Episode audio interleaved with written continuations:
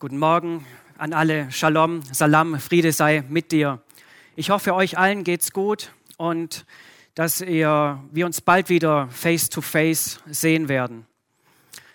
Und ich vermute mal, dass ihr gerade zu Hause seid, in eurem Wohnzimmer oder im Büro. Und deswegen möchte ich euch einladen, fühlt euch einfach wie zu Hause. Ravioli. Ravioli ist es beliebteste Fertiggericht aus der Dose Deutschlands. Und biblische Prophetie ist wie ein Fertiggericht in einer Dose.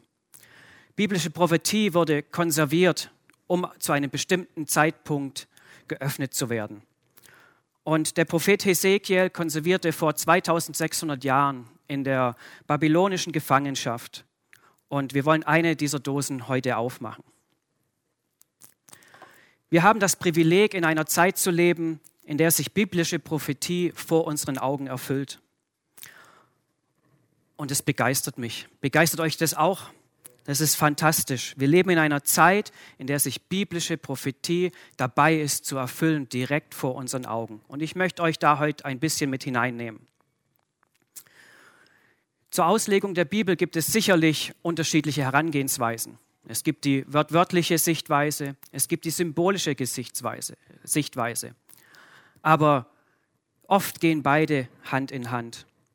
Und ich glaube an einen sehr praktischen Gott. Ich glaube an einen Gott, der sehr, sehr real ist und sehr praktisch. Und ich bin begeistert vom Anfang der Bibel, von der Tora, vom Buch Genesis. Dort lesen wir, am Anfang schuf Gott Himmel und Erde. Gott sprach und es wurde. Und aus diesem gesprochenen Wort, das Gott damals ges äh, gesprochen hat, ist etwas sehr Reales entstanden. Etwas, das wir heute mit unseren eigenen Augen sehen können, mit unserer Nase riechen können, mit unseren Mündern und Zungen schmecken können, mit unseren Händen anfassen können und berühren können, wo wir mit unseren Füßen auf etwas laufen. Ich glaube, dass unser Gott sehr praktisch und sehr real ist und dass er wirklich Dinge in Existenz ruft, aus dem Unsichtbaren in das Sichtbare. Wir haben einen Gott des Lebens, einen Gott, der Leben geschaffen hat. Und von ihm wollen wir heute lernen. Glaubst du auch an einen praktischen und realen Gott? Glaubst du das? Glaubst du an einen Gott, der sein Wort wörtlich nimmt? Oder glaubst du an einen Gott, der alles nur symbolisch meint? Egal welche Sichtweise du hast, bitten wir ihn einfach um seine Sicht der Dinge. Bitten wir ihn um übernatürliche, natürliche Einsicht und Offenbarung in sein Wort. Gott ist großartig, grandios und wir haben das Privileg, sein Wort zu lesen, in Ruhe zu studieren und mit der heutigen Zeit zu vergleichen und übereinzubringen. Was sind nun die klassischen Propheten, die Merkmale eines klassischen Propheten, wie wir sie lesen von Jesaja bis Maleachi. Diese Propheten werden als Schriftpropheten bezeichnet. Und sie haben alles gemein. Und zwar wenden sie sich in ihrer Botschaft meistens an das gesamte Gottesvolk. Sie warnen vor dem Zorn Gottes wegen der Sünden und vor dem kommenden Gericht. Sie rufen zu Buße und zur Umkehr auf. Sie verkünden aber auch Gottes Erlösung für alle, die zu ihm zurückkehren. Wenn wir uns die hebräischen Wörter anschauen, was Prophet eigentlich heißt oder Prophetie, da kommen wir auf Sehen, Betrachten, Bedeuten, woraus Seher entstanden sind. Oder aber ein anderes Wort ist Rufen. Daraus entstand Gerufene oder Berufene. Gott selbst hat seine Propheten erwählt. Kommen wir zum Prophet Hesekiel, der am Fluss Keba saß und dort von Gott seine Berufung empfangen hat, vor 2600 Jahren in der Nähe Babylons. Er wurde vier Jahre zuvor mit 10.000 anderen Juden aus Jerusalem verschleppt und in ein fremdes Land geführt. Dort empfing er seine Botschaft vorwiegend in Visionen. Vor der völligen Zerstörung Jerusalems predigte er Hoffnung, äh, Gericht und Buße. Danach ab Kapitel 33 spendet er Trost und Hoffnung und zeigt die zukünftige Herrlichkeit Israels auf. Und ehrlich gesagt, wenn ihr das Buch Hesekiel mal gelesen habt, die ersten 32 Kapitel, es ist wirklich eine Qual. Herr, vergib mir, aber es ist wirklich nicht einfach zu lesen. Und vielleicht ist bei euch auch so gegangen, dass es wirklich, dass ihr euch durchgequält habt durch die ersten 32 Kapitel. Ab dann wird es aber besser. Aber diese Botschaft, die ist wichtig, weil wir leben in einer gefallenen Schöpfung. Und Gott möchte, dass wir zur Umkehr kommen, dass wir uns wieder ihm zuwenden. Wenn wir uns Hesekiel 36,8, wenn wir kurz die Folie einblenden können, dann sehen wir, doch ihr Berge Israels, ihr werdet wieder grünen und Frucht tragen, denn mein Volk kommt bald zurück. Ist es nicht spannend? Gott spricht zu dem Land Israel. Gott bereitet das Land vor, das er für sein Volk hat. Und er warnt das Land schon vor und sagt, mein Volk kehrt zurück. Und wenn wir die nächste Folie einblenden, ein paar Verse weiterspringen, Hesekiel 36, Vers 24. Ich werde euch also aus den Völkern herausholen, euch als allen Ländern, aus allen Ländern einsammeln und euch auf euren Grund und Boden zurückbringen. Gott verheißt seine Einwanderung. Gott sagt, ich möchte mein Volk wieder zurückholen. Und das ist spannend zu sehen. Und das erleben wir gerade vor unseren eigenen Augen. Ich arbeite bei, arbeite bei der ICJ, bei der christlichen Botschaft, und da bin ich direkt, darf ich das Ganze miterleben, live, hautnah. Und was spannend war, gerade in der Zeit, in der wir leben, die Corona-Pandemie greift um sich, die ganze Welt hat einen Lockdown erfahren. Alles wurde heruntergefahren, Geschäfte wurden geschlossen, der Flugverkehr wurde weitestgehend eingestellt, alles kam zur Ruhe und zum Stillstand. Aber soll ich euch eins sagen? Gottes Wort, Gottes Verheißung konnte nicht aufgehalten werden. Gerade in dieser Zeit, da ging es darum, geht Alia, die Einwanderung der Juden aus den Nationen, geht es weiter oder wird es genauso gestoppt und ein Lockdown gemacht wie mit allem anderen. Und ich sage euch, in der Knesset gab es Menschen, Politiker, die gesagt haben, wir können und wir dürfen Alia nicht stoppen. Denn Gottes Wort sagt, und sie haben die Schriftstellen hochgehalten, die Propheten, und haben gesagt, hier steht, Norden gib raus, Süden halte nicht zurück, lass mein Volk heimkehren. Und aufgrund dessen hat die Knesset entschieden, dass diese Flüge nicht gestoppt werden. Und wir sind heute hier und ich kann euch berichten, dass wir in der gesamten Corona-Zeit von März bis zum heutigen Tag über 1350 Juden aus den Nationen in ihr Heimatland zurückgebracht haben. In Zusammenarbeit natürlich mit der Jewish Agency, mit denen wir es vor Ort alles koordinieren. Corona, dieser kleine Virus, konnte Gottes Wort nicht stoppen. Ist es nicht fantastisch? Bewegt es euch genauso wie mich? Das berührt mich ungemein, wenn ich das Wort Gottes lese, dass Gott sagt, ich werde mein Volk wieder sammeln von den Enden der Erde und zurückbringen in mein Land, das ich für sie bestimmt habe und verheißen habe.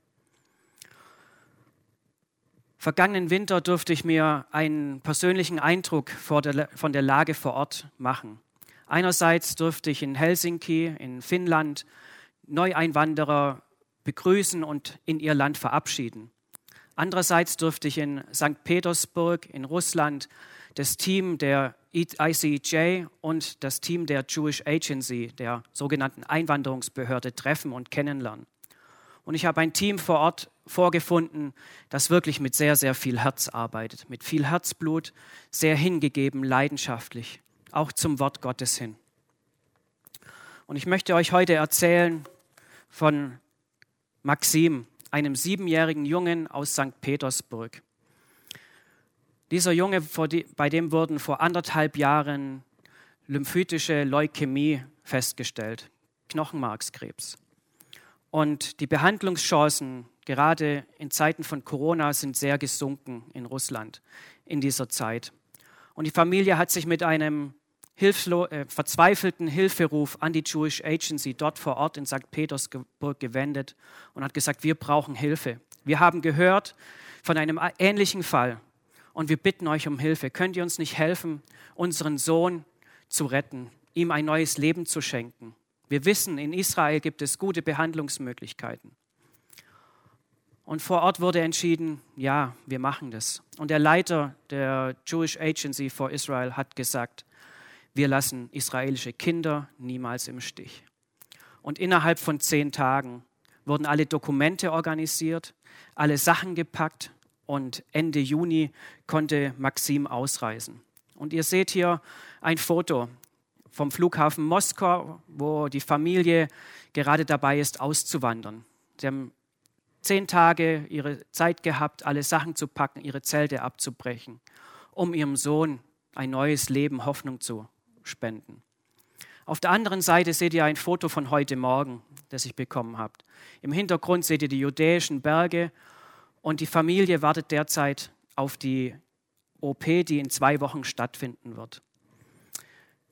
Der Vater arbeitet weiterhin für seine russische Firma aus dem Homeoffice heraus. Der Pandemie sei Dank, heute ist alles möglich, dank der Technik. Die Mama kümmert sich um diesen Maxim hauptsächlich. Aktuell suchen sie gerade ein Apartment in der Nähe vom Hadassah Krankenhaus, weil es eine lange Behandlung ist, eine sehr langwierige Behandlung ist. Und wir wollen beten. Wir wollen diese Familie wirklich in unseren Gebeten halten. Und ich bitte euch am Bildschirm in euren Wohnzimmern, heute oder morgen oder wann Gott euch auch immer erinnert, betet für eine gelungene OP für diesen Maxim. Betet für die Familie, dass sie einen guten Neustart hat in einem neuen Land, wo sie die Sprache nicht sprechen, wo alles neu ist.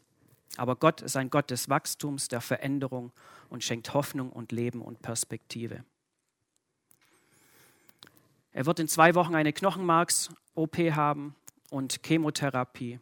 Also haltet den kleinen Maxim wirklich in euren Herzen, in euren Gebeten. Jetzt fragt ihr euch bestimmt, was hat das Ganze denn damit zu tun? das große Warum. Und warum bringt Gott sein Volk wieder zurück? Und ich bin in Hesekiel nach den 32 Kapiteln, 35, auf eine Stelle gestoßen, die bei mir eingeschlagen ist, wo mir die Augen aufgegangen sind, wo mir das Herz aufgegangen ist, wo ich nach vielen Jahren im Israeldienst auch persönlich ergriffen habe, was geht vor sich hier aktuell in dieser Zeit. Und ich möchte euch da mit hineinnehmen.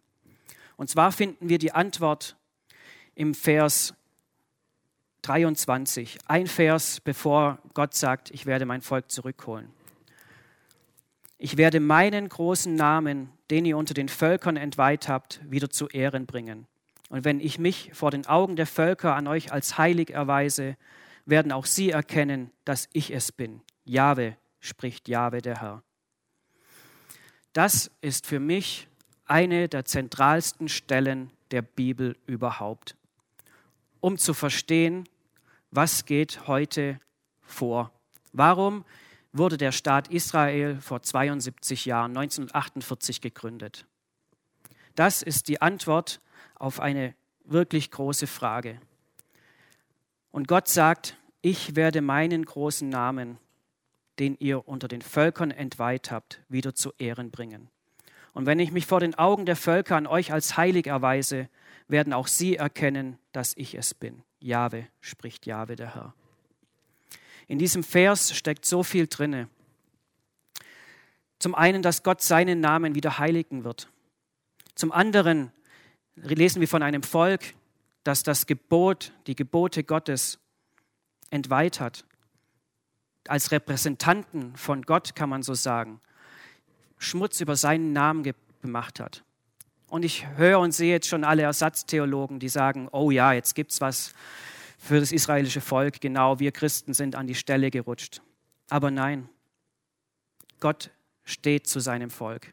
Gott ist ein Gott mit Charakter. Und sein Charakter ist es, Gnade zu üben, Barmherzigkeit zu üben.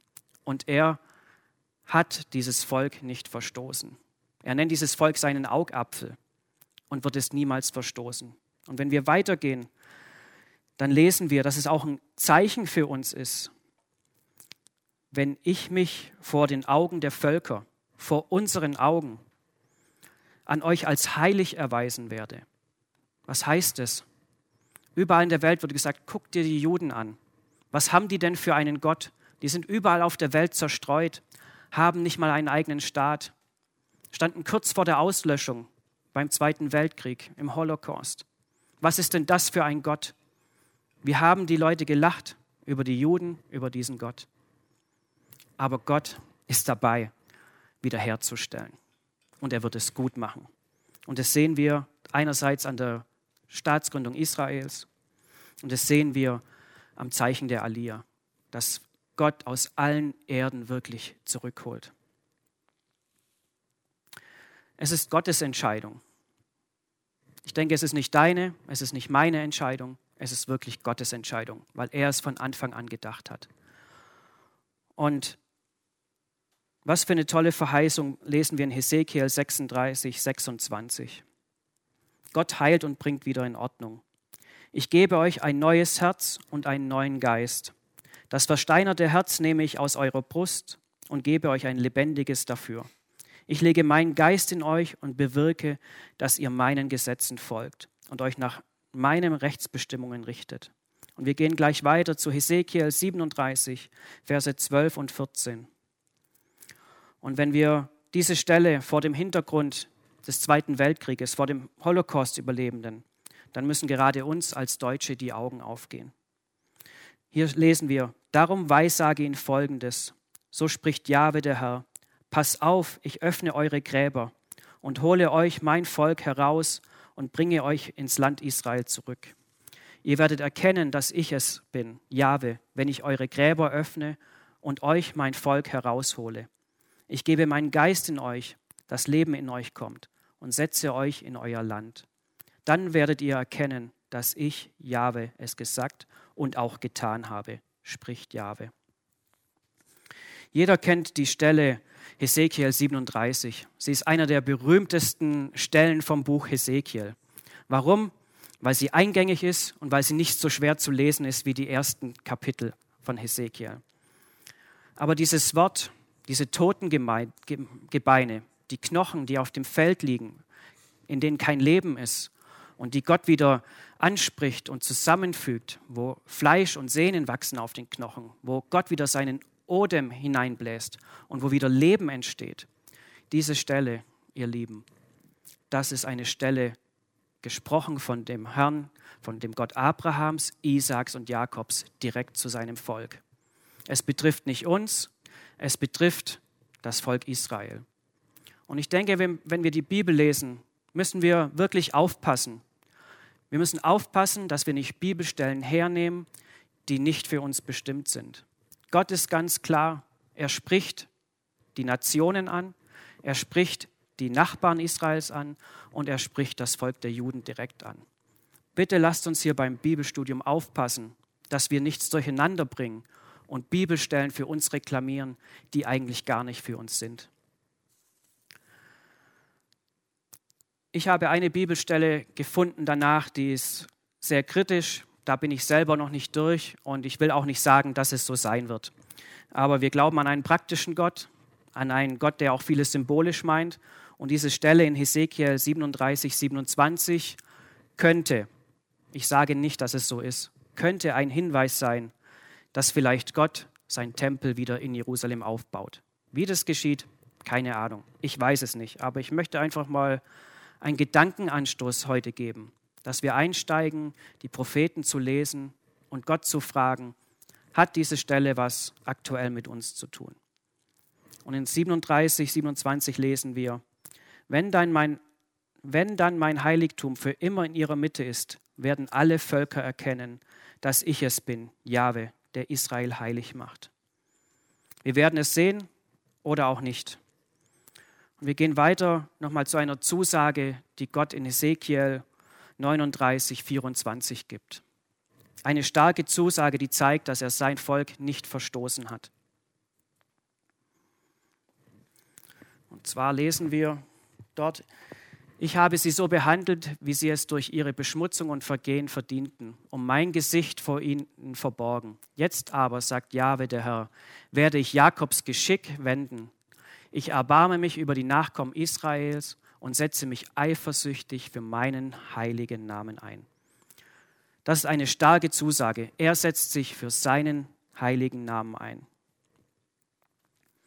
Ich möchte uns fragen, wie stellen wir uns heute als deutsche Christen zu dem Volk Israel? Wie stellen wir uns zu dem Staat Israel, der de facto existiert, mit vielen Problemen, mit allem drumherum? Wie stellen wir uns dazu? Und ich hoffe, dass ich euch heute eine Anregung gegeben habe, Ezekiel herzunehmen, zu schauen, zu lesen, zu studieren mit offenen Augen und mit offenem Herzen. Ihr könnt gerne auch eure Kommentare dalassen im Kommentarbereich. Schreibt uns. Und wenn ihr noch mehr über die Arbeit der internationalen christlichen Botschaft erfahren wollt, dann geht einfach auf unsere Webseite www.icej.de. Wieder Intercity Express Jerusalem. Ansonsten wünsche ich euch noch einen grandios gesegneten Tag und dass ihr die lebendige Liebe Gottes euch wirklich jeden Tag begleitet und ihr mehr und mehr in seinem Wort aufgeht und er euch sein Wort eröffnet. Shalom, Friede mit euch.